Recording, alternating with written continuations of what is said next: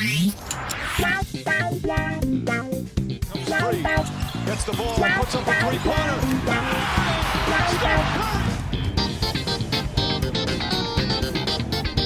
la capital, Santiago.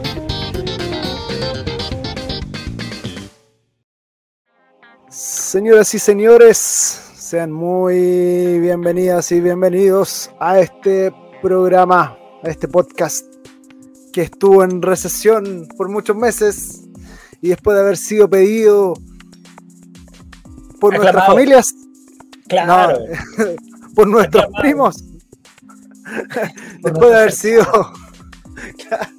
después de haber pedido que nos lo pidieran, eh, vuelve en gloria y majestad. por su segunda Y temporada. estoy, sí, y estoy aquí en compañía de Mr. Jordan Solís. Jordan, ¿cómo estás? Bien, bien, Israel, feliz de vuelta eh, con toda esta segunda temporada. Enero se hizo eterno. Queríamos que se fuera enero rápido. Viste que estábamos como 81 de enero ya, no, no, no daba tregua. Y febrero llegó, llegó bélico. Eh, Bélico. y ahí es donde uno echa de menos enero. Y uno dice, ¿por qué? enero, ¿por qué te fuiste? Pero bueno. Vuelve eh, enero. volvió- mira, esto es lo bueno de, de febrero, que vuelve la lupa. O sea, buenas noticias en febrero. Eso es lo bueno. La lupa, volvemos con todo, segunda temporada, con nuevos temas. eh, por ahí nos están em- pidiendo invitados. Ahí vamos a ir viendo eh, cómo se va a ir dando la cosa. Tenemos nueva intro también, ¿no? una intro. Sí, eh, sí, sí, sí. hay- hay- mejoró la producción. Mejoró la, producción, hay, hay inversión. Así que no. después, después de que HBO metió ahí la billetera, hemos mejorado bastante. Sí, sí. Sí. Así que prontamente ahí vamos a estar en HBO. eh, y bueno, nos va a reemplazar gente de color. Es claro. eh, Will Smith con Pedro Pascal, creo que Claro. lo hacen. en- Va a ser un programa mucho más inclusivo. Mucho más inclusivo. Claro. De hecho, se llama Lelupe. ¿eh? De Lupe. Que es una, De Lupe, claro. Pero bueno, volvemos con todo. Oye, eh, ¿dejamos octubre? ¿Octubre dejamos el programa o no? Sí, sí, sí, sí, por ahí. ¿Y, por ahí, qué por manera octubre. de pasar sucesos desde octubre? No, amigo, amigo, nunca más hay que dejar de grabar, viejo. Nunca más. ¿Qué manera Imagínate. de, de suceder? ¿Cómo es De- dejamos, dejamos de grabar y empezó la guerra en Gaza. Impresionante, O sea, sí. No dejemos de grabar, quizás que, que- que pase. Es que yo creo que si no hubiésemos dejado de grabar, eh, estaría todo en, armo- en perfecta armonía. Eh, Estaría todo. Estaría todo gay. estaría impecable. No. no quiero nombrar ningún suceso que ha pasado que no hubiera pasado, porque podríamos entrar en polémica, pero estaría todo impecable. Pero, pero claro. eh, Sí, ah, no, pasaron varias situaciones, sí. ¿Qué cosas han pasado? ¿Qué, qué recuerdas que ha, que Mira, ha pasado estos meses? que- Ah, han pasado cosas malas. Sí, han pasado cosas malas, pero también han pasado cosas muy buenas. Eh, yo, por ejemplo, eh, estuve ahí con Rocío la llegada del, del Miquel, Miquel, sí. Miquel Joel Torres Castro. El Y bueno, ahí Y para los que no saben, hijo de Israel, el segundo hijo. Así que nació el mes de. Octubre, 10 de octubre, Octubre. nació el Miquel. Así que, mm, no, ahí, bueno, como dijimos eh, en algún momento, eh, padre presente, padre con ojeras, ¿cierto? Padre, Padre presente, padre cansado. Y qué manera de verte cansado en. en- a Amigo. finales de octubre, en noviembre, ver tu carácter. noviembre. Yo, yo pensé que ya no iba a haber más lupa cuando te vi. Yo cuando te vi en noviembre, yo dije, no, esto se acabó la lupa. La gente preguntaba, ¿va a volver la lupa? Y dije, no sé. Yo no sé si va a volver Israel porque te veía. Desecho, amigo. Desecho. Pero no, yo, yo, yo pensé lo mismo, eh, tuve el mismo miedo. Eh, es la verdad. Eh, pero bueno, bueno, bueno, aquí estamos eh, ya rehabilitados eh, los primeros meses de, de, de Miquel. Sí, Así que buenísimo. Sí, de las buenas noticias que pasó dentro de. se- también tuvimos otra, otra muy buena noticia porque eh, aquí el señor presente junto a mí lanzó un libro. Sí, pues, Silvio Apacible en diciembre. ¿eh? Silvio Apacible. Lo, libro. en diciembre. Yo, ¿Lo tenéis por ahí o no? Sí, lo tengo por aquí. Da- dame un segundo. Tú me imagino que ya los vendiste todos. Eh, Sí, pues. O sea, lo- lo- los digitales los tenemos, obviamente, esos son sin límite, infinitos, eternos. Eh, Por ahí Claro. están los códigos QR. eh, no, no tienen. No, no pueden dejar de leer este librazo silbido, apacible, eh, muy fácil de leer, muchas historias de por medio. A ver si Irra, tú puedes mostrar. eh, tiene dibujitos el libro. Eh, imágenes por dentro. No, un buen libro. ¿Tú lo leíste, amigo? Claramente. Sí. Lo metí a ChatGPT y pedí que me hiciera un resumen. Eh... Para el lanzamiento, obviamente. Claro. No, sí lo leí. Buenísimo el libro. Buenísimo. Sí, está lindo el libro. Sí, mira ahí. Tiene sus ilustraciones hechas por el autor. Eh, como lo dije en su momento, me parece que es un, un libro que es muy amable de leer, sin embargo muy profundo. Entonces, alguien podría cometer el error de leerlo muy rápido porque es amable la lectura y no tomarle el peso a, a la profundidad de cada reflexión e Claro. historia que Jordan de, una te quiero- claro, de una historia uno puede sacar y escarbar muchísimo. eh, y bueno, y, y cambiar varios aspectos de la vida. Así que te invito a leerlo. eh, si te gustaría tenerlo, bueno, escríbenos, escríbenos. ¿m? Ahí por ahí quizás yo- más adelante un concursito ahí. Yo- sí, yo, yo creo que, es un libro que es, es, eh, rumeable. O sea, léete una, léete una de, la- de los capítulos y dale vuelta una semana, dale vuelta un par de días, no sé, pero no, no es como pasar y pasar y pasar y pasar como, Claro. como un libro de, de historia solamente. Así Es que buenísimo y gracias ahí Jordan por, comparte- con- por, por compartir esto con, con la iglesia de esta época. Así Una que- lectura diferente, sí. En Amazon, en iBook está de manera digital y de manera física eh, nos pueden escribir. También está en Mercado Libre de manera física, ojo ahí. Pueden buscarlo en Mercado Libre, en Chile. Y en el extranjero, digital nomás. Digital. Pero en todas las tiendas, en iBook y en Amazon, lo pueden comprar en Estados Unidos, en México. yo tengo la fotocopia también eh, con, El con el anillado, anillado y mica. Así que Sí, es un poco más barato. con B larga. El, susurro chiflido, el, el susurro tierno. el chiflido suave. Claro. Ah, buen no, bueno. Eso, bueno, esas son de las cosas buenas que, que pasaron estos meses buenas. que no tuvimos eh, em, podcast. eh, y, y bueno, y, bueno, siempre pasan cosas buenas, en verdad. Siempre pasan cosas buenas. Em, pero también pasaron situaciones complejas. Sí, sí, sí, sí. Hablamos del, Sí. del tema de, de Israel. ¿Qué, piensas de ese tema, Jordan? ¿Cómo, has visto que.? el genocidio que se está dando actualmente heavy. Ahora es interesante eh, eh, abordar. Por ahí los cristianos muchas veces tomamos esa postura de defender a Israel como si todas las acciones de Israel vinieran de parte del Señor. Y eso es súper peligroso. El creer que lo que hace Israel es voluntad del Señor es peligrosísimo. Sí, Bueno. sí, sí, sí. Hay, hay, hay un seco bien grande respecto a Israel. Eh, y, y, bueno, creo que uno de los primeros eh, temas eh, se lo comentaba una persona que me preguntaba mi opinión cuando recién había comenzado la guerra. Llevaba como uno o dos días. Y Esto fue decía- en, en septiembre, ¿no? En septiembre comenzó. Bueno, a finales no- de octubre. creo que en octubre. Octubre, no, principios de octubre, porque yo me acuerdo que eh, el fin de semana previo a que naciera Miquel, eh, eh, ya estábamos con guerra. Empezó. Mm. Sí, debió haber sido el viernes por ahí por el 6, 7 de, de octubre. Claro. Y, mm, y claro, esta persona con, con la mente muy de- del cristiano occidental que piensa que Israel es un, es un reloj profético, algo que no sale en la escritura, de paso, nu- nunca dice eso. Eso es una interpretación del rol de Israel en la, en la historia o algo así, que puede ser correcto o no. Eso lo- Claro. dejemos, dejémoslo ahí para, para que cada uno lo pese, pero no, la escritura no, no dice eso así explícitamente.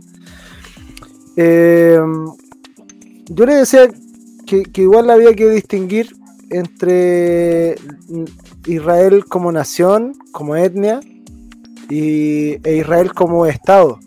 Mm, Eh, eso es súper importante. eh, porque las personas hoy en día asumen que el Estado de Israel es el pueblo de Israel, es la etnia de Israel o la nación de Israel. Y no es así. O sea, los estados son eh, instrumentos políticos que gobiernan un territorio y muchas veces no tienen nada que ver con eh, lo que pasa con el pueblo. mm. Entonces, debiéramos saber diferenciar eso. Eh, porque si no, empezamos a avalar todo lo que el Estado de Israel es y empezamos a bendecir al Estado de Israel. Y el Estado de Israel es un Estado, es un... Es, un- es eso, es un, un instrumento político que, que rige, que genera leyes, que gobierna, que hace ciertas cosas pero es diferente. Y es lo mismo, y, y pongámoslo en, en perspectiva respecto a nuestras naciones, que yo evalúa, que yo tuviera una impresión de, por ejemplo, nuestros hermanos de Venezuela, eh, por el presidente que tengan. Mm, Como que el Estado determinara a los ciudadanos, o el Estado determinara a la nación. Y no es así. El Estado solo está gobernando como instrumento político sobre un territorio. Pero puede ser bueno o puede ser malo. Ese es el tema. Pero eso no quita ni los dones ni los vicios que una nación tiene en sí misma. En su historia, en su rol en el espíritu. Eh, los chilenos somos, o, los que vivimos en este territorio, el que llamamos Chile, eh, tenemos un, rol eh, que el Señor nos está dando en este tiempo, más allá si es que el Estado es de derecha o el Estado es de izquierda, o si el Estado inicia o termina una guerra. mm. Entonces, debiéramos hacer esa diferencia. Y con Israel pasa eso, pasa eso mucho. Entonces, la gente como ve que en la Biblia se menciona muchas veces a Israel, con Israel, claramente. claro, ahí, ahí hay casi un, un abanderamiento estilo barrista de fútbol, como que esto, no, Israel y que lo destruyan. Oye, pero al otro, al otro lado hay, al otro lado hay gente. Hay niños, hay, hay ancianos, hay personas. Eh, claro, No porque todo bandera- No todo palestino es de Hamas, no todo palestino es terrorista, Claramente. no todo palestino es asesino. Así como no todo israelí es santo, no todo israelí, o sea, no. no. Claro, y es que es, es como el, el, el alrededor de Israel son malos, que, que mueran todos y, y que Israel permanezca. Y, Claro, y, y es un problema dentro de la iglesia el, el hacerse o el, el generar ídolos. ¿Sabes qué? Eh, ha- haciendo ahí, ya que menciona el tema de abanderarse, siento que estamos en una estación, estoy hablando muy, muy, muy general, eh, que donde se están cayendo varios ídolos, con lo último que pasó eh, acá en Chile, digámoslo. Mm, con Digámoslo. Piñera. Sí, eh, Ah, ya. No, no, no. Pero, pero siento que, mm, que se están cayendo estos sistemas donde la gente pone su fe, su confianza, su. A pesar de decir, bueno, yo, yo sigo al Señor, eh, me abandero por este sector. El Señor va a trabajar a través de- del gobierno de derecha o de centro derecha, no sé, o de izquierda, el Señor lo va a hacer eh, a través de esta idea política, como que el señor se va a sujetar a un plan de gobierno eh, Claro. del sistema de hombre. Entonces me abandero en ese sistema y cuando no sale ese sistema me pongo muy triste. Eh, o, me, o me agarro con el otro hermano que, que- que votó en contra y, se genera todo un conflicto. Entonces, hace poquito falleció Piñera. Interesante igual. eh, Sí, ahí al- es bueno eh, contextualizar a, a quienes nos escuchan de fuera de Chile. Sebastián Piñera, expresidente previo al, gobierno actual, dos veces electo. Y la figura Bueno. más fuerte, quizás de centro derecha, de derecha. eh, sí, totalmente. Y mu- murió en, bueno, en, un- en una, ahí lo pueden googlear, no, murió eh, en un accidente aéreo, en helicóptero, en un, en un lago al sur de Chile. Eh, así que generó mucha conmoción, más allá de las simpatías o antipatías de, de la gente, porque murió de una manera trágica. Eh, no, es que, claro, impacta el- su muerte. súper no- impactante. No, era esperable. Eh, yo creo que a todos nos impactó el enterarnos que, que, que- que falleciera. Entonces, murió una persona eh, que era la figura más fuerte de la derecha, en este caso, y la izquierda eh, actualmente está gobernando. eh, eh, más allá, no, no es extrema izquierda ni nada, pero mm, tampoco Piñera era extrema derecha. Está gobernando, pero también está bien debilitada. eh, Sí, por las situaciones sí. que están pasando. Entonces, como que ese ídolo está caído, digámoslo así. Está, está muerto, está muerto mi hermano. está, está muerto. Y el otro que estaba vivo murió, así literalmente. Como caen estos ídolos, estos sistemas. eh, y, veo como es un tiempo donde quizás la iglesia, pero, pero la iglesia que vive bajo, bajo ese entendimiento del Señor, se tiene que, que levantar a gobernar, pero no este gobierno obviamente político, sino eh, entendido de, de, de posicionarse, de, de, de salir de los templos, por ejemplo, de, de, de tomar su lugar. De- Oye, pero di la verdad, po, di la verdad. ¿Cuán- eh, estaba muy larga la fila en el. Sí, yo hice la fila para ir a ver a mi presidente. Lloré a mi presidente, nada, nada.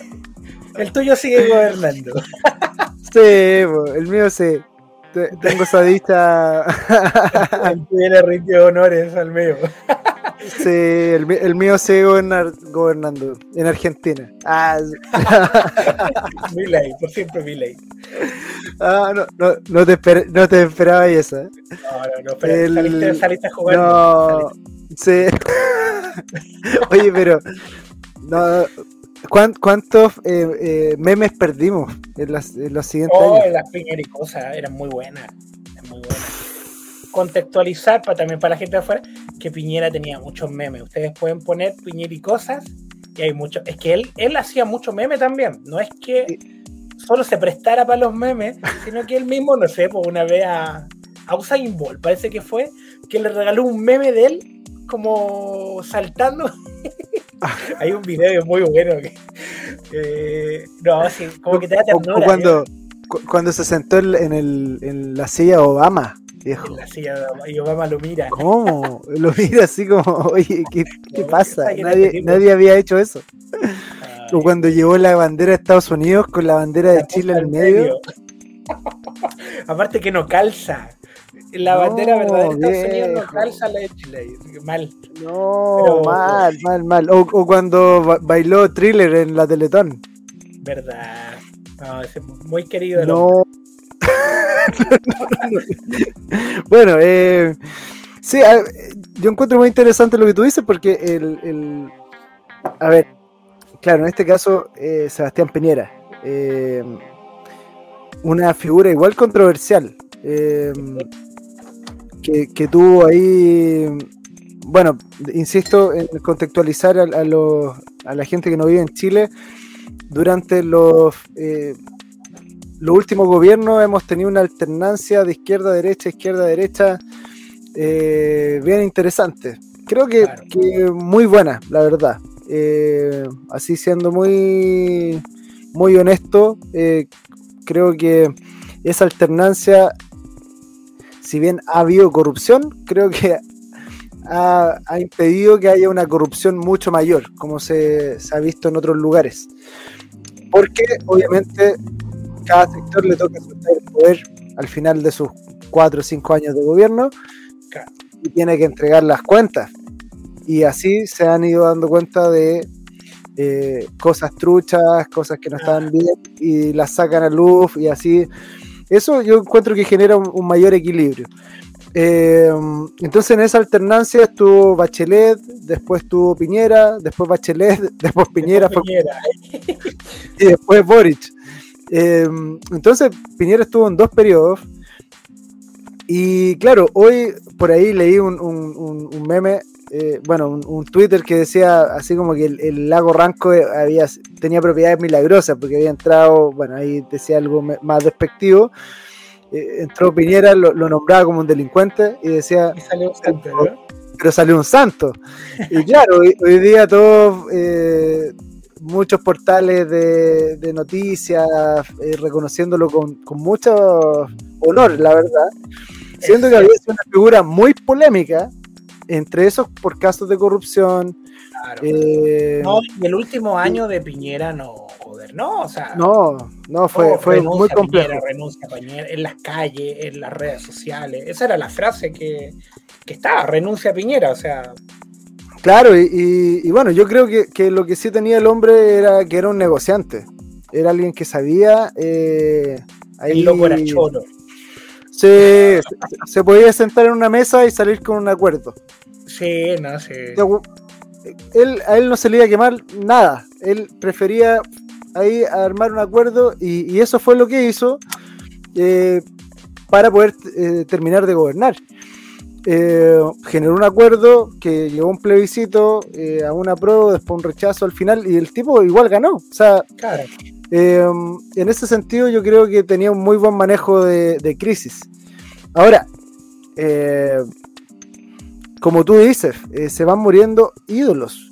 Y yo creo que la iglesia ha sido muy necia en ese sentido, porque cada vez que hay elecciones, empieza a dividir su corazón en ídolos, en ídolos políticos.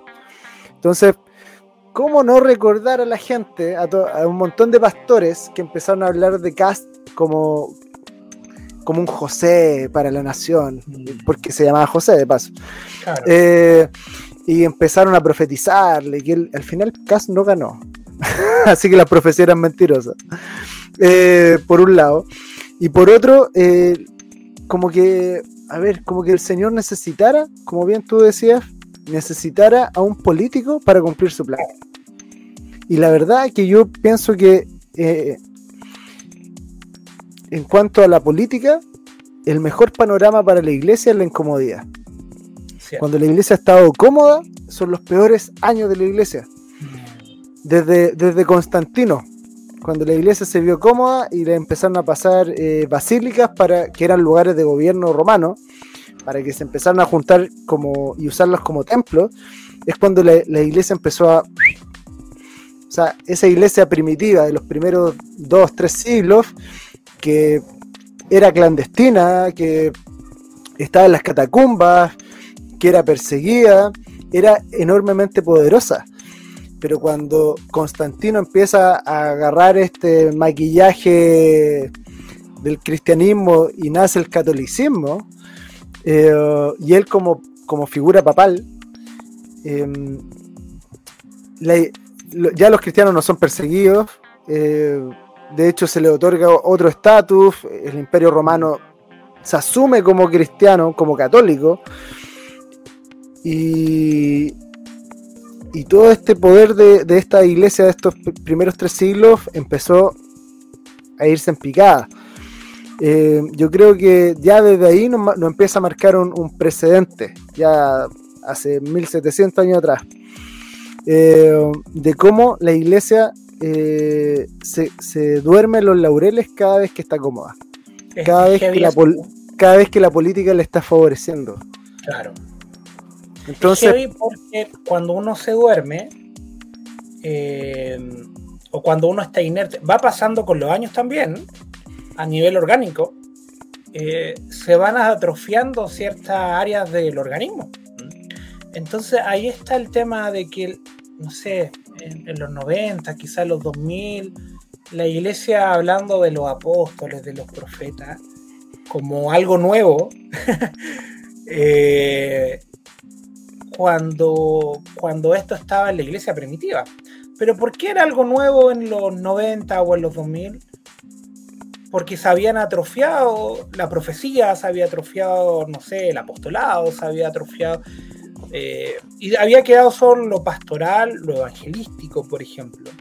Y quizás lo que hoy día vemos como una nueva revelación son áreas que sí se estaba viviendo eh, hace años atrás, pero que son despertadas por lo que tú mencionas, por las crisis, por cuando caen los ídolos, por cuando nos dejamos de abanderar eh, y empezamos a sujetarnos y a mirar desde el cielo. Eh, pero mientras vivamos bajo un sistema, obviamente todo lo demás se va a empezar a atrofiar, se empieza a apagar la revelación, se empiezan a generar estos, eh, estas áreas secas eh, y claramente ya empiezo a vivir de cisterna, no, no, de, ah. no del, de ese fluir constante, sino de cisterna. Y la cisterna es un político, la cisterna es lo que me predicó mi pastor de Israel, un ejemplo, estoy dando un ejemplo no, no digo mi pastor, mi pastor, mi pastor, sino que un pastor que te haya dicho, no, hay que, hay que siempre bendecir a Israel porque Israel, como decís tú, es el reloj profético. Entonces la gente, no, Israel está matando niños, un ejemplo, el Estado de Israel, ¿ah? eh, no, Israel hay que bendecirlo y esos niños tienen que morir porque son niños, son niños. Y entonces, pero viejo, o sea, ¿el Señor estará de acuerdo con eso? Entonces terminamos volviendo al tema del inicio eh, no estoy de acuerdo con este gobierno, con este sistema. Y claro, porque no estoy oyendo la voz del Señor. Me dormí en los laureles y estoy esperando que eh, un gobierno, estoy esperando que un sistema eh, empiece a moverse por mí, por mm. la comodidad. Entonces, claro, el Señor genera toda esta incomodidad para muchas veces despertarnos. Sé en general que las naciones de la Tierra, no solo Chile, están siendo bien sacudidos con diferentes, nosotros hablamos, decimos, febrero está bien movido, con incendios, con muertes, con situaciones, pero en Latinoamérica, en diferentes países, hay crisis económica, hay violencia, eh, está cada vez más inseguro el, salir a la calle y todo eso. Y eso no es para generar temor en las personas, sino que es para despertar a los hijos. O sea, en los mm. tiempos complejos, eh, es donde, donde los hijos empiezan a, a, ejercer su, su la, manifestación del padre. Eh, es los tiempos de donde aparece un Goliat, donde David eh, evidencia quién es su padre. ¿Qué, es lo que le pregunta a Saúl? ¿Quién es tu papá? ¿Por qué? Porque venció un gigante, o sea, fue en ese momento, claro, se entrenó con osos, con leones, y a veces la iglesia se, enfrenta con situaciones muy locales. Pero, pero cuando pasan temas nación, ahí es donde, mm. donde la iglesia tiene que despertar. Eh, y tomar, insisto, yo siento que hay una revelación hoy día de que cuando el Señor habla, eh, la iglesia tiene que tomar esa palabra, moverse, eh, y puede, tiene varias opciones. Puede escuchar, puede no, puede obedecer, puede no. Eh, puede tener otra interpretación. me gusta mucho la historia de, de, cuando van a tomar la tierra prometida, los espías, viste que van los, dos espías, y diez tienen otra visión. Eh, y el Señor ya venía de antes hablando de la tierra prometida, o sea, no, es algo nuevo, ya venían con esa revelación. Eh, pero sí, todos estos tipos decidieron ver a los gigantes más importantes como la leche o como la miel o como los frutos gigantes que habían en, esta tierra. y el Señor ahí se enoja, esto, esto sale en números 14, si mal no recuerdo, eh, y le habla del castigo, de que no van a entrar. Y ahí el pueblo se arrepiente, como que dice, no, Señor, si ahora sí. Es bien interesante eso, como que no se habla mucho de esa parte, pero eh, Israel se arrepiente y como que dice, ya no sé, ahora sí nos enfocamos y vamos a entrar. Y el Señor les dice a través de Moisés que ya no. Que, que ya el Señor ya no está. O sea, es que imagínate ser de esos 10 pies que dijeron que no. ¿eh? Heavy, po. No, mi, primer- mi primera chamba de cantar. La- No, y aparte es que mira esto. Son 12 Sí. los que van. Tú, y, y ponte también en el lugar del pueblo. Llegan 10 hablando mal y 2 hablando bien. Uno se va por la mayoría, po. Obvio, po. Se va por la mayoría. O sea, llegan dos personas hablando esperanza y diciendo, mira, el Señor es más que suficiente y lo vamos a hacer. Y llegan 10 diciendo, no, está súper difícil, no, sabes que mejor quedémonos aquí. Y son 10, po. Entonces, no, estos chicos lo, confiamos los 10. Entonces, el pueblo al final, cuando el Señor les dice el castigo, se arrepiente y dice, no, ya sí, ahora démosle. Y el Señor dice, no, ya pasó. O sea, Es que, es sí, que yo creo, yo creo que ahí lo, lo que tú estás diciendo es súper eh, fuerte e importante, porque de alguna manera eh, nosotros tenemos eh, la mala conciencia de que pidiendo perdón uno solucionara las cosas. Claro, Y claro, eso te, te deja como la cuenta en cero de cierta forma, pero las decisiones que tomaste en cierto momento, eh, hay, hay decisiones que son claves eh, Claro. para el Señor. Y cuando tú tomas la decisión incorrecta, muchas veces estás retrasando el propósito de algo o de, de un lugar o de un grupo de personas, a veces en meses, en años o décadas. En este caso fueron décadas. Y, y no es que el Señor no te perdonó, pero es que eh, las acciones tienen consecuencias, es así de sencillo. Incluso algunos No. de ellos murieron de viejitos, tranquilos, pero no entraron. O sea, ese es el tema. Ahora, No, y con el. Con el. O sea, ahí en un bucle en el desierto dando vueltas. Mal, mal. Pa- parece que pasamos por aquí. ¿eh? Claro. No. Ahora, lo interesante de esto es que más allá de entrar a una tierra, no entraron a la verdad de Dios. E- Ese, ese es el punto. O sea, más allá de entrar a la tierra, era la voz del Señor lo que los estaba llevando allá. O sea, no era la tierra en sí, Mm. era la verdad de Dios. Ahora, es interesante que el Señor nos está hablando en este tiempo con esta caída, por ejemplo, de ídolos. ¿Qué es lo que el Señor quizás está hablando, no? Que nos está quitando las banderas, por ejemplo. Ya déjense de, de, de hacerse ídolos. Eh, por ejemplo, eh, yo sé que este año el, Señor ha hablado, o, más que este año, el, año pasado, no solo a, nosotros como iglesia, sino que a la iglesia en el mundo, a, la que habla en inglés, en portugués, en francés, no sé, eh, de un gobierno más allá, de cortes, por ejemplo, de, ángeles, de una manifestación del reino mucho más poderosa. Entonces, ¿qué hace la iglesia que sigue ahí como enfrascada en el culto normal, por ejemplo? O con las dinámicas de siempre, porque simplemente dices, sí, está bonito, pero bueno. Eh, ¿Para qué? ¿Para qué voy a entrar a eso? ¿Para qué? Si ya me acostumbré a este estilo, por ejemplo.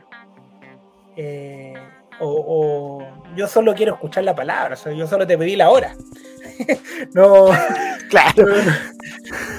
eso, ¿para- ¿Para qué quiero, para, para qué quiero ir por más? O sea, si aquí en el, en, en el desierto estoy bien, o sea, aquí yo voto por mi presidente, aquí yo sigo orando de la misma forma, eh, sigo cantando las mismas cancioncitas, me, me gustan las canciones de los 90, yo, yo quiero seguir viviendo así. ¿Por, por qué, por qué escuchar esta, lo, lo que, lo que se está hablando hoy día, por ejemplo? Eh, si el Señor viene pronto. Aquí me metí con otro tema, pero. Señor- Pero ¿para qué, ¿para qué voy a hacer más, po? ¿Para qué voy a hacer más? Claro, o sea, ¿por qué voy a ir por más? ¿Por qué ya voy a meterme en el gobierno de la nación o cosas así?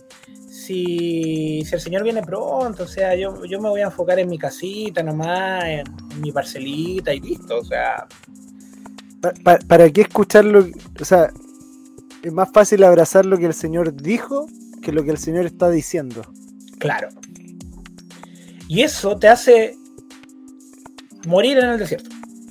Y no es que el señor te odie ni nada, pero, pero no te deja entrar. No, te, te- mira, te, te va a seguir dando el maná. Claro, Te va a seguir, eh, no sé, da- dando la columna de, de nube y de fuego. Te va a sacar agua de la roca. Ya, bueno, está, está todo lo del desierto, pero sigue siendo un desierto, viejo. claro. Mira, yo, eh, bueno, te- tengo ahí un, eh, un par de historias. Eh, Oye, nos metimos, en el primer capítulo nos metimos duro. no, mal, mal, mal. Imagínate, qué, qué, qué desilusionante los que venían a escuchar chistes. Sí. Sí, No, eh, y eso que no llegaron teníamos de eso, sí, no teníamos ni un tema, sí. dijimos, hablemos de las cosas que pasaron, pero Sí. con- la profunda. Ah, yo lo escuché para animarme y terminé con depre. Ah, a decir, Claro. no. Señor, ven pronto. Maranata. Ahora vean. Y si no, llévatelo. Señor, llévatelo Sí, a esto. No, llévatelo. no, va. No, mira, el, el... Yo, yo hace un hace unos años eh, fu- fui a África, tuve la bendición de ir a Zimbabue eh, a ministrar. Y bueno, eh, bueno, la historia es muy larga, pero terminé, te- terminé con los hermanos que fuimos eh, en un lugar que es, en un pueblo que se llama Victoria Falls, donde están las cataratas Victoria. Y bueno, fuimos a un safari, nos llevaron a un safari. Y para mí era un sueño ir a un safari. Eh, de- Más cercano yo las galletas Safari. Claro. De corazón. Esas que, esas que están deformes, viste que hay que adivinar qué animal es ahora. animal es? no. Un homúnculo. Claro, dito. ¿ah? Claro. Es un dito. Eh, y bueno, la cosa es que eh, sí, desde que vi el profesor Rosa que, que, que quería ir a un safari, desde maravilloso, Sí, po. Que quería- Es un sueño en un safari. sí, po, te ganaste un yumbito, decían en, en, en- en maravilloso. Ahí la caía carné con todo, ¿ah? si no, Oh, sí. Entonces, bueno, la cosa es que eh, fui al safari y vi animales eh, en su hábitat eh, Natural. natural, ¿cierto? Animales que uno en estos lugares del mundo solo puede ver en un zoológico. Oye, entraron Eh, en, estos- en estas como camionetas cerradas. Sí, ¿sí? sí, po. estos Jeep, me acuerdo que era un Toyota Land Cruiser, de Ya. como Oh, oye, setentero. ese, ese- ese Jeep me gusta mucho. Qué joya el Jeep, no, una joya. Durísimo, te- te- Sí, debo decirlo, durísimo. Si no, no es un Jeep Pero, de, de- más duro, más duro es ¿Cómo? no tener más duro es no tener Jeep. Andar a Patelli. Ya, ¿Cómo me dolió? ah, no tener Jeep. Eh, bueno, y la cosa es que um, eh, ya vi animales en su hábitat: eh, cebras, eh, rinocerontes, búfalos, antílopes, jabalí, un montón. Cocodrilo, hipopótamo. Ah, bueno, hay toda una dimensión ahí de cómo el Señor depositó su voz en la creación también. Y, y ahí da para otros temas que no vamos a hablar ahora. Pero bueno, contrastante a esto, eh, en, el, en el mismo pueblo nos llevaron a un centro de rehabilitación de leones, donde estaban todos los leones que eran marihuanos, En obviamente. droga, claro. Todos los que escuchaban Bob Marley. Estaban ahí todos los, los, los, los Cristafari. ¿eh? Claro. No, sí. No, el, el- y el centro de rehabilitación de leones, eh, bueno, era una, una locura porque te pasaron un, Ah. un papel. Los leones son más duros que el Jeep.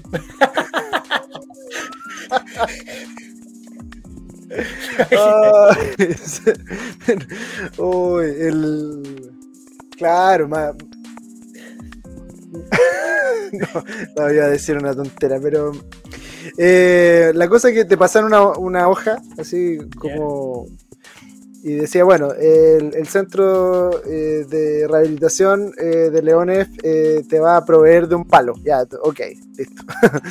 en caso de que el, el- Porque íbamos a caminar con leones. Entonces, te decía, si, si un león se acerca... ¿De, de qué? De... Déjame, déjame contarte, ya, ya voy para allá. Eh, decía, bueno, íbamos a caminar con los leones, entonces tenías que firmar un consentimiento y, y un montón de cosas de que estabas de acuerdo. Entonces decía, eh, si un león eh, corre, o sea, se aproxima a ti, eh, tú no vas a correr. Ok, estoy de acuerdo, se supone.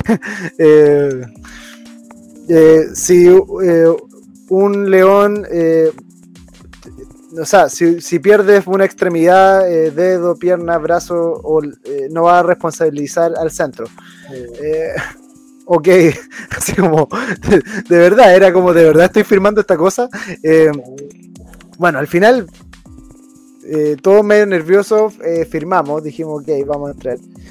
Eh, y nos pasaron un palo nomás, un palo así como un palo, nada más Ya. que un palo. Como de trekking. Mm, Pero como, como de el de Rafiki. El de, el de pero una Rafiki, el rama, Rey León. como el de Rafiki, como el de Rafiki, tal cual, un palo como el de Rafiki. Que lo- es que los leones manejan ese palo. Si conocen a Rafiki, Sí, po, y yo era y, y Rafiki, ¿cachai? Claro. Entonces, entonces, ya pues, entramos a como una parcela gigante y ahí traen los leones. Los leones al final eran chiquitos, tenían tres meses, no, seis meses, perdón, seis meses. eh, y había, eran cuatro. Tres tenían seis meses y había uno que tenía once meses. Y la verdad que el de seis meses ya era gra- grande. Era, era más grande que un pitbull. Y tenía más pata que un pitbull y más músculo que un pitbull. O sea, Pero Melena no tenía, ¿o sí? no, no tenía. Era un Simba. Era un Simba, pero tú sabías que ese Simba, si quería jugar con tu cara, te la volaba. O sea, Ah. No, ese, yo creo que ese era el respeto. Ahora, el de San 11 Bernardo, meses. ¿no? Eh, no, no tan grande. Yo creo que como un pitbull. Ahora, el de 11 meses sí era un tipo ya grande. eh, con una melena joven. Eh, pero ese de verdad te podía matar en cualquier momento. O sea, menos mal que estaba acostumbrado a ver gente. Ahora, ¿de qué se estaban rehabilitando? Eh, eran leones que sus padres habían sido casados o habían muerto. Entonces, estos leones eh, no iban a saber vivir en, en la sabana. Por lo tanto, los metían a este lugar, eh, que era como una gran parcela, donde vivían muy parecido a la sabana, eh, pero no, era, no eran libres. Eh, seguían ahí contenidos, sí. Ahora, ¿cuál era la esperanza del centro de rehabilitación? Es que los hijos de estos crecieran en otro espacio que era más grande, que eran muchas hectáreas, pero todavía estaba delimitado, todavía estaba enrejado. Muy parecido de nuevo, más parecido aún a la vida silvestre. Y la siguiente generación, o sea, la subsiguiente de los que yo estaba viendo, que naciera en libertad, que naciera en, su hábitat. ¿Por qué? Porque si tú reinsertas a un eh, león o a cualquier animal en realidad eh, que nació y vivió en cautiverio y lo tiras a la vida silvestre, no va a saber encontrar su comida, no va, no, no va a este saber defenderse. Le dan Ah. la comida, claramente, no, no cazan. Claro, sí. O incluso si es que cazan es porque les dejan un animalito dentro del espacio. Ya. Entonces ellos ahí lo cazan, pero no es porque lo persiguieron kilómetros. El animalito era uno de ustedes. claro, sí. Eh, el hermano Pablo, que bueno, nunca lo volvimos a ver. El guatón Pablo. en paz descanse. Fue una buena elección. Si hubiese sido Claro, León. Fue eh, bueno. Que dio cinco pasos, se resbaló. Y fue.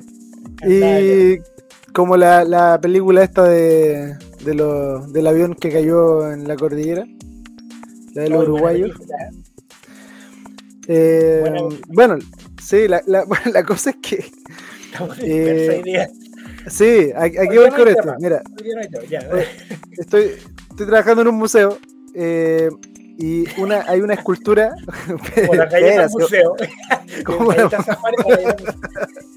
todo- está conectado. Eh, um, no, eh, hay una escultura que está, bueno, una forma muy grande, pero, pero es una jaula finalmente. ¿Ya? Una jaula que tiene cinco canarios. Y 2000 kilos de alpista alrededor. Entonces los canarios comen todo el día si quieren. Eh, y hasta pueden volar, porque es una jaula muy grande. Eh, la cosa es que algunos movimientos animalistas empezaron a, a alegar, a protestar. Eh, de hecho, empezaron a funar el museo por las redes sociales. Pero eso es una exposición. Una exposición. que Ah, está, sí, está hasta ahora marzo. Ya. Y bueno, empezó a quedar un poco la escoba con esta funa. Había gente que decía liberen a los, a los pajaritos. eh, otros que no, no les parecía que los pajaritos fueran exhibidos como objetos. Y bueno, ahí da para un, eh, pa' una controversia ética de qué se puede y no se puede en el arte, qué deberían hacer o no los museos y qué sé yo. Pero la cosa es que si yo fuera muy buena gente y libero esos pájaros, lo estoy condenando a morir. Claro. ¿Cachai?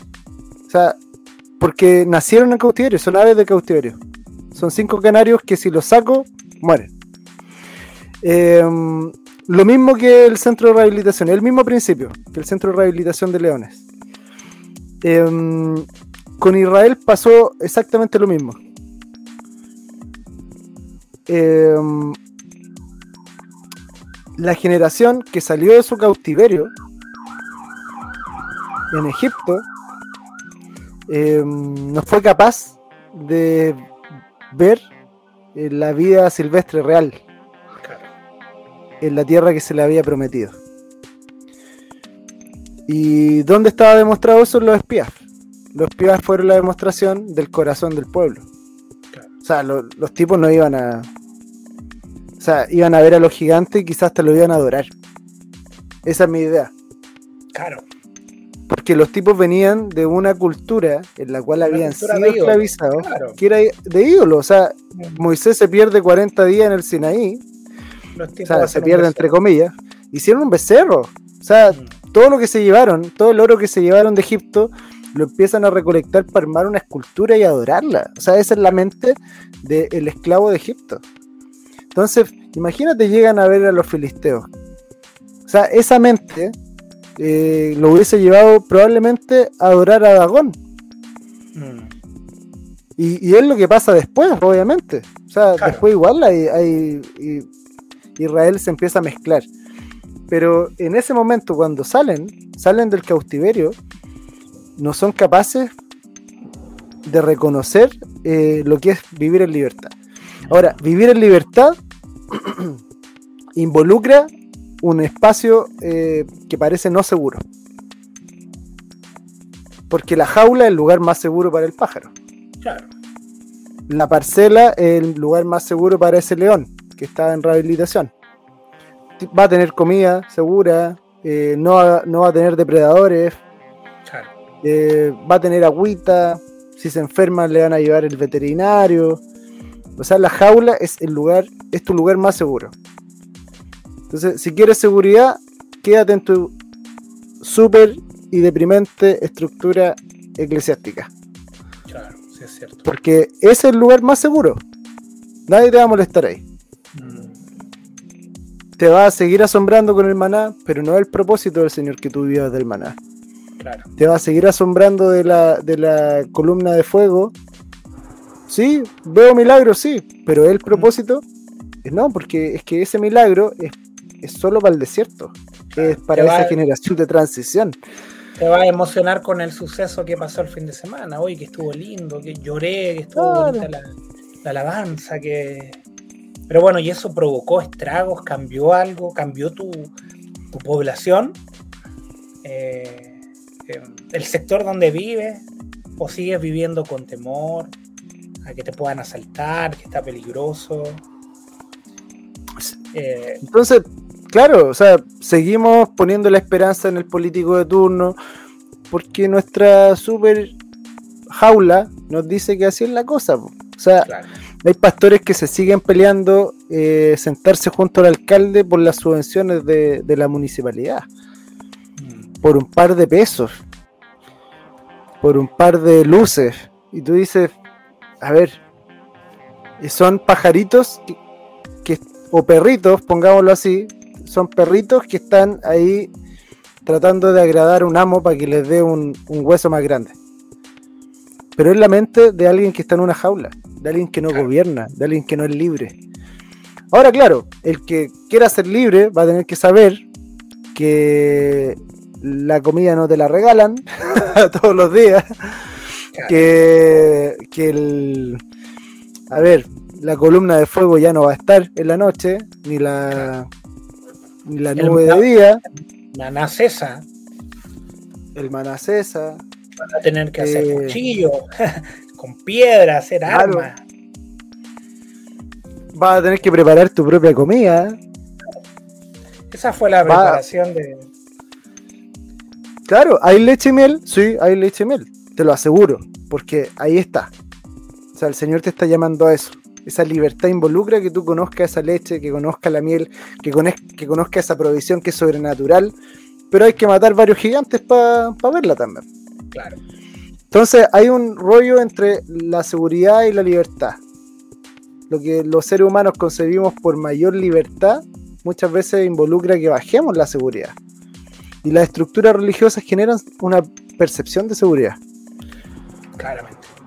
Y eso es lo que hace que sigamos abrazando estos cautiverios que llamamos templos, estos cautiverios que llamamos doctrinas, eh, porque no, no, queremos arrojarnos a creer. Claro. Y nos genera, ¿sabes qué nos genera conflicto? Los procesos. a ver, siempre me llama la atención eso. Eh, te genera conflicto el proceso. Es lo que, lo que hablábamos delante. Cuando se genera el caos en medio de las naciones, ahí es donde la iglesia despierta, porque claro, porque, porque vino un proceso, estamos hablando de un proceso de nación. Pero cuando se genera un caos en tu familia y tú te acostumbraste a la oración de la noche, por ejemplo, y te das cuenta que ya no, no basta eso. Cuando ves que ah. tu hijo está perdido, cuando cuando te enfermas con una enfermedad terminal y tú ya ves que tu vida con el Señor no es suficiente, o sea que necesitas más de lo que, de lo que haces, de lo que vives, de lo que expresas, de tu discurso. Cuando ves que tu sistema de... A mí, a mí aquí voy a ser un poco crítico. Dale, dale con no, todo. No, pero está este tema... ¡Mójate! esta intercesión de... Eh, cuando la gente ve muchas cosas, que no estoy diciendo que, no sea real,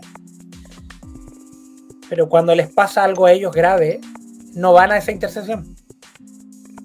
Yo le digo, amigo, pero no es efectiva. Si tú, tú por otro vas y no sé, si alguien dice, oye, ¿sabéis que esta persona está en coma? Ah, sí, yo voy a hacer una intercesión. Sí, vimos que había un ángel detrás de él y claro, y, claro, porque es re fácil conectarse por Zoom no te compromete mucho más allá. Hoy estoy siendo polémico. Eh, em, y, no, estoy generalizando, no digo que las personas que lo hagan lo hagan con mal espíritu, yo lo hago también. Pero, mm, pero cuando, cuando nos pasa a nosotros, cuando, cuando estamos viviendo una situación muy compleja, o sea, ¿nos gustaría solo eso o algo más? Que, alguien vaya, eh, no sé, que esté ahí, que se levante, o sea, que no sé. Eh, y ahí es donde a veces el método colapsa. Te colapsa lo que te acostumbraste, el sistema, la comodidad, la jaula que nombramos. Que insisto, no es mala, no es mala. Hay cosas que hemos recibido y que son herramientas. David por ahí recibió la onda y fue buena en su tiempo, pero cuando llegó Goliat y le pegó con la onda, luego tenía que cortarle la cabeza con la espada. Y cambió el arma. ¿Viste como una renovación de armas? Y nunca más se nombra que mató gigantes con onda. Con onda. Eh, entonces llega un momento donde tiene que haber esa renovación del entendimiento y esto es constante. Yo no me puedo quedar con un sistema cómodo, eh, viviendo siempre de lo mismo, porque hago crisis cuando viene el problema. eh, ese sistema que me vuelvo a depender. Tenemos que volvernos dependientes al Señor y no al, al método que, que aprendimos o, o, que adquirimos, sino que, que siempre estar oyendo la voz del Espíritu Santo. Y ahí se amplía mucho más todo lo que hacemos. Entendemos que, que intercesión somos nosotros, nosotros mismos. Entonces, ya el estar en un lugar quizá ejerza una, una intercesión, quizá una obra de arte está intercediendo, eh, un cántico, un abrazo está ya a, eh, ejerciendo una intercesión, una, una proclama, un, y no solamente un ya voy a, voy a ver tal cosa, un ejemplo. Eh, y ahí es donde tenemos que ir yendo por más eh, y removiendo a veces esos sistemas que se vuelven ídolos. Pero ha sido el gran tema siempre eh, de la iglesia, de, del pueblo de Dios, los ídolos. Antes era eh, Astaret, antes era Baal, era, no sé, eh, Dagón. Pero hoy día el ídolo es un sistema religioso, el ídolo es la imagen, el ídolo es el falso compromiso, el ídolo es es un personaje. El ídolo es tu propia imagen muchas veces. Sí, eh, y, y, la gente lucha por eso. Claramente. Y, o sea, le, y le, le, pone el nombre del Señor a eso. O sea, decimos la gloria del Señor muchas veces. pero, pero en verdad eh, nuestro corazón se está llevando todo ese triunfo. Eh, y claro, hay gente que, hay gente que divide, hay gente que divide congregaciones enteras Mm. En, en, el nombre del Señor. En realidad lo único que lo único que están haciendo es levantar su propia imagen. Claro. Y... Para avalar su discurso. Y, si y... yo necesito avalar mi discurso, es del Señor. Y Él moverá lo que tenga. Mira, Noé no necesitó convencer a las personas para avalar en lo que el Señor le dijo. El Señor le dijo a su arca, lo empezó a hacer no empezó a decirle a la gente, oye, únanse a mi construcción, porque... Eh, y claro, pues, o sea, el que partió con una revelación y empieza a convencer a otro a decir esto no es, esto no es así, esto no es así. Así parten las sectas. Y por eso hoy día la iglesia está tan debilitada por la división de, de estas dinámicas de levantar ídolos.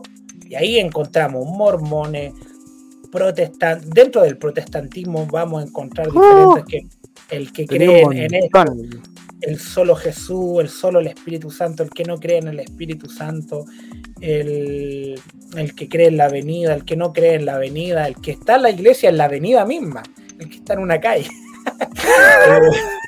El, no, y ahí vamos a pillar una cantidad de el que celebra Navidad, el que no la celebra, el que la celebra en septiembre, el que celebra fiestas patrias en septiembre, el que baila cueca el, púlpito, el que no tiene púlpito. Ay, ahí llaman. No, se, los, mira, los, los que como tú. Los, sí, los, los que como tú van a celebrar el 14 de febrero. 14 de febrero, el Día del Amor. De la... viene pronto, no. ya vamos a entrar en otra polémica, Jordan. Oye, pero Jordan oye, tú, siempre, tú, siempre, me asociáis fiesta y yo, yo como que digo sí. No va a faltar el que cree que yo celebro el Día del Amor, que, que no sé, todas esas. No, no celebro el Día del Amor. ¿Y por qué te descartáis ahora? Te soy el amor. Jordan no, Valentín. El, Día del Amor no. Eh, lo que sí celebro el santo. Todo lo que son los santos. San Gregorio, San nada. San Patricio. Yo San Patricio me, me, cae bien. Me cae bien. San Patrick. Entonces al final el gran tema son los ídolos. Y terminamos, al final termina eh, quién nos gobierna, eh, a quién decidimos oír. Eh, así de simple. Eh, ¿A quién estamos escuchando? Ese va a ser nuestro ídolo, ese a quién vamos a estar siguiendo. Pero, pero, pero sabía el, el, el, ídolo igual es una proyección de uno mismo. Eh, uno idolatra aquello que le va a dar algo. Claro. Eh, si uno se fija así a grandes rasgos en la historia de las religiones, toda la gente adora algo o, al, o alguna entidad que le va a retribuir. eh, no está ese, no hay una adoración desin- desinteresada, por eso idolatría finalmente. Eh, la gente va de rodillas a, acá a los Vázquez o a Yumbel o a la Tirana eh, a hacer mandas por lo mismo, porque mm, no, no va por una adoración, va porque espera que el ídolo le, le dé algo. Entonces, Claro, tuve algo. al final el ídolo está en función mía. Claro, Incluso el, el ídolo político está en función mía. claro. O sea, eh, el que votó por Boric, votó por Boric porque esperaba que Boric le diera educación gratis, Claro. le diera salud gratis, le diera un montón Ahora, de cosas. Boris el- quizás el que no ha hecho nada de eso, pero no sé, dice un chiste bonito y la persona que votó es que ese es mi presidente. O sea, Sí, po, una satisfacción. sí, pero es loco, esto, esto- esto es- no, no es es, broma. o sea, impresionante, ¿no? este Impresionante. es gracioso, es, es- es- bueno con los niños. Y uno dice, oye, pero eso no nos sirve, que tiene un buen, chiste. O sea, Sí, Quizá no, bueno con los si era niños por bueno sirve. con los niños. sí que- sirve, pero. está presidente un parvulario, no. eh, Sí, po, o, o lo mismo con Piñera, po, o sea, ahora le están le están eh, haciendo le están haciendo un queque, ¿cierto? De la gente. eh, tanta historia que hay Pero- detrás del helicóptero. Yo creo Sí, que va a de Netflix donde él va en helicóptero y dice, salten ustedes primero. Yo voy después. sí, Oye, estamos burlando de la muerte porque me parece que... no, yo, yo me estoy riendo de Kramer, por si acaso. Yo me estoy No. riendo de la gente que inventa historia eh, Pero- de- detrás de esto. O sea, ¿cómo, cómo empezáis sí, imaginación que- a crear un ídolo. No sabemos, no, no, no hay muchos recursos. Lo que se ha hablado es como que no pasó eso.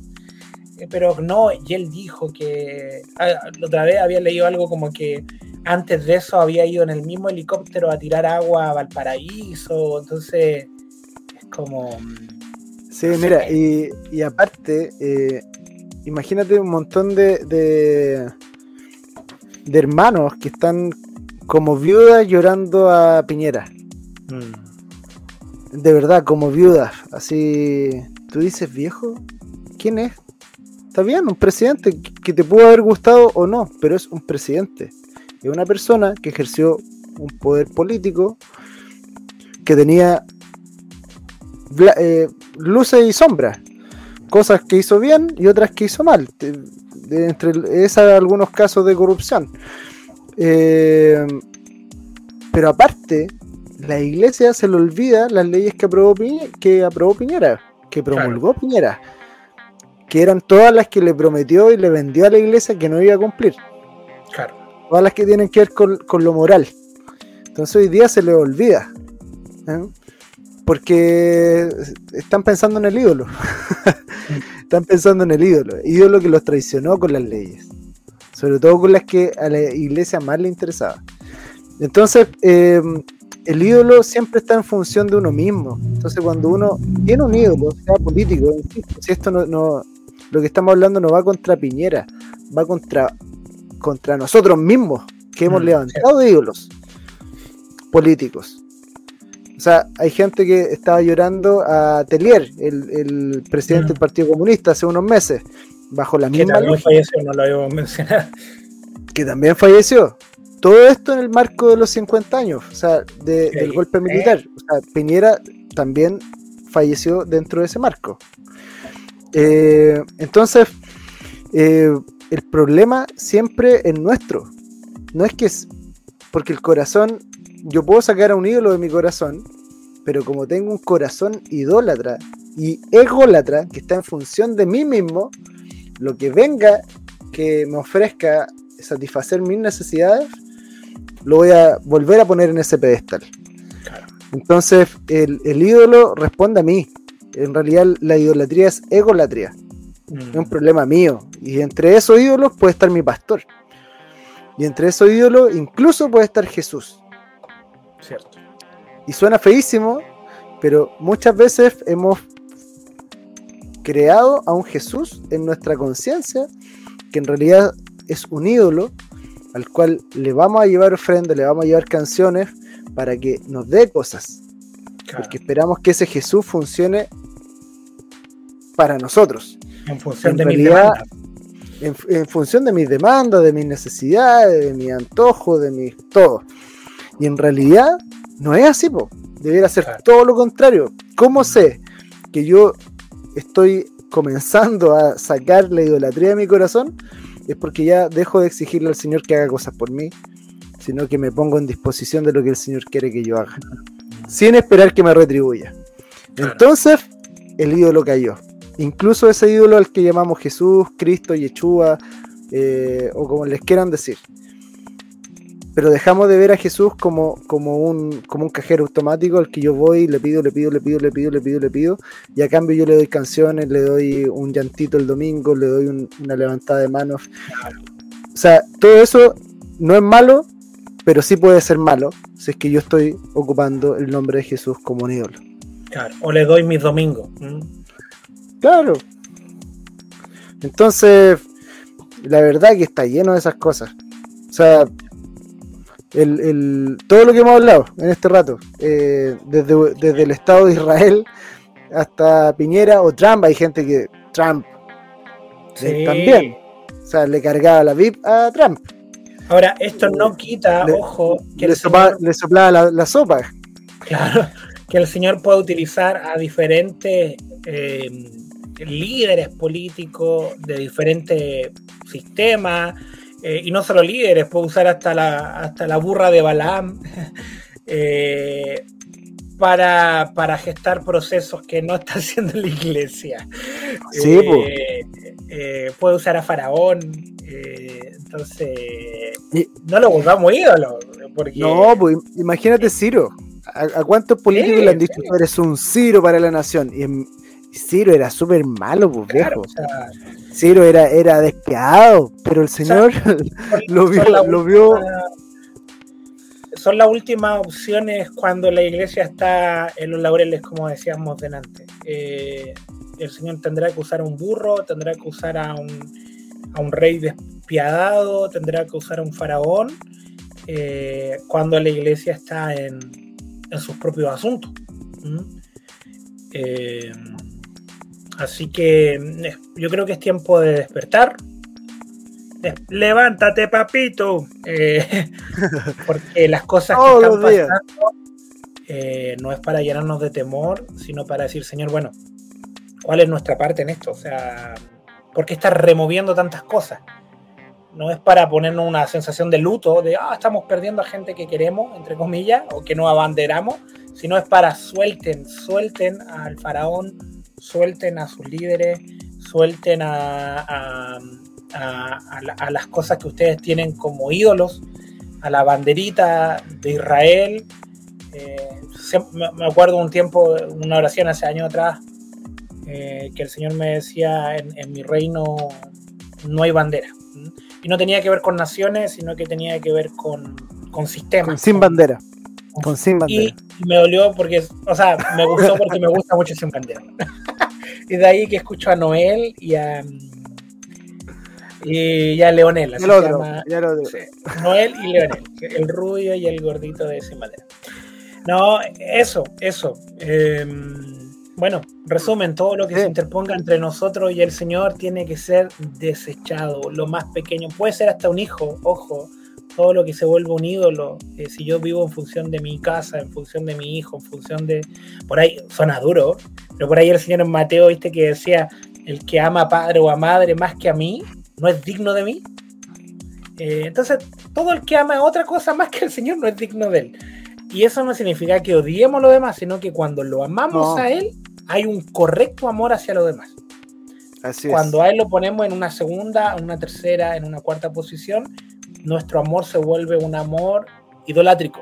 Eh, y ahí ya no es un amor, es una dinámica ególatra, como mencionábamos. Y bueno, este tema, no, no sé si llamarle improvisado, pero no, eh, no, no lo habíamos planteado de hablar de ídolos, ni, pero, pero bueno, salió, era, era el reencuentro. eh, queríamos Sí. hablar un poquito de lo que había sucedido en estos meses que no estuvimos en, en grabación. Oye, y es súper importante eh, que le- la iglesia vea las noticias con entendimiento. Claramente, sí, Porque- pues no porque con, si no no, pañuelo de lágrimas. No, si no es para deprimirse, es para deprimirse. O sea, el- el- hay tantas cosas que, que la iglesia en un lugar eh, está haciendo y a veces no, no, no, a ver, no está la conciencia de que el Señor está eh, de verdad gobernando Claro, y que la oración que tuvimos juntos dio como resultado esto que estamos viendo en la tele hoy día. claro. Y, independiente de lo que sea, o sea, vea- veamos las noticias entendiendo que el Señor eh, está gobernando. Es cierto. Eh, entonces a veces pasan cosas y la iglesia no, no entiende nada. Claro. O sea, el- se, sigue abanderando o, se- o o llora o se ríe como lo hace la gente. O sea, imagínate, había gente burlándose de la muerte de Piñera así mal, así con una indolencia, Celebrando. Brutal. Celebrando la muerte. en otros casos celebrándola. Eh, otros así, de, de nuevo, haciendo un altar a, a la persona. Entonces, qué, qué error que la iglesia entre en ese juego y no entienda que el Señor está gobernando y está haciendo algo con todo lo que estamos viendo. Eh, entonces, un llamado a, esa sensibilidad también.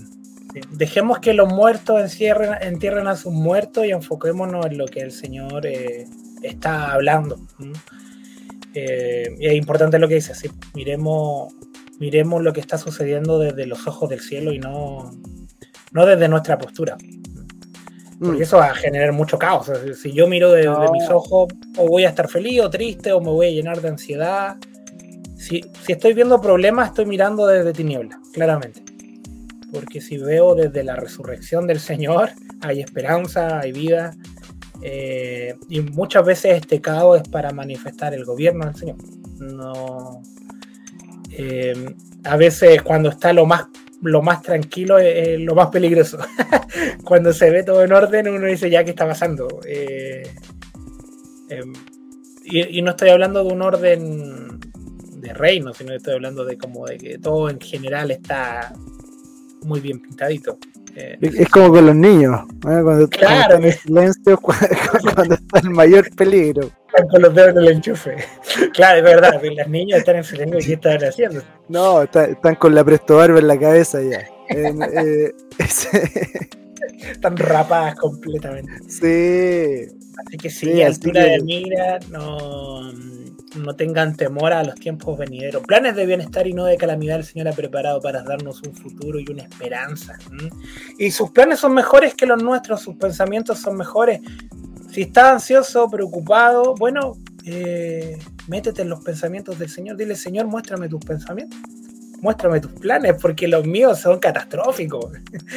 Quiero ver Sí, tus po. pensamientos. Y, y una cosa es que al Señor no lo pilla por sorpresa nada. A nosotros nos No. pillará por sorpresa un- un- la muerte de un- una figura que, que en pública, no sé. Pero el Señor no lo pilla por sor- No es como, oh, ¿qué, qué pasó? El cielo no se, no se agarra eh, la, la- la cabeza, o sea, las manos, la cabeza y dice, bueno, ¿cómo pasó esto? O sea, no, no lo pilla por sorpresa lo, lo- lo que estamos viviendo, sino que eh, está esa frescura del gobierno, eh, del cielo, Mm. y ahí es donde tenemos que mirar y preguntarle al Señor. Eh, y pregunta de manera local, como una recomendación, si te preocupa tu comuna, si has visto o te preocupa tu ciudad, por no sé, por economía, por crímenes, por violencia, lo que sea. Señor, mira qué pasa con, con mi comuna, eh, por qué hay tanta, no sé, ola de violencia. Y ora, eh, ora para que el Señor mueva ángeles, para que saque a la luz toda tiniebla eh, y para que su voluntad sea manifestada y no te quedes solo con, con los tiempos están malos. Claro, y, y pregunta también si es que hay algo eh, físico que también te corresponda. O sea, Claramente, sí.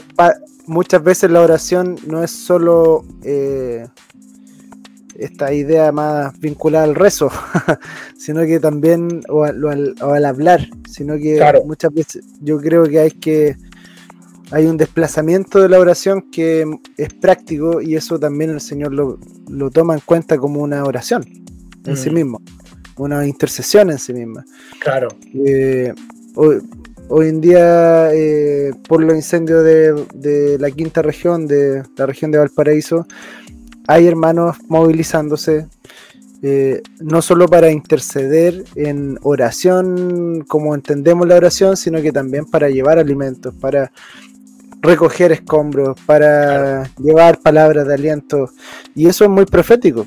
Claro. Eh, entonces, como tú dices, eh, poner la condición de la ciudad delante del Señor, la condición de la nación delante del Señor y, y preguntar, ¿qué hago aquí, Sí, Señor? Eso, eso es un pequeño alcance, es, es bien poderoso. El- no sé, el recoger un escombro en lo natural, en lo espiritual es lo mismo. O sea, estar removiendo sedimentos, estar removiendo ceniza en el espíritu. Por ahí Jesús sanaba a un, a un ciego eh, y estaba liberando lo- los ojos de Israel, por ejemplo. No sé, un ejemplo. Eh, Por ahí sanaba la lepra de, de un hombre y estaba removiendo el orgullo eh, de, de- de un sector. Por ahí libera a un gadareno y está liberando a la región, preparándola para un suceso. O sea, Tal cual. no solo está haciendo una acción con alguien.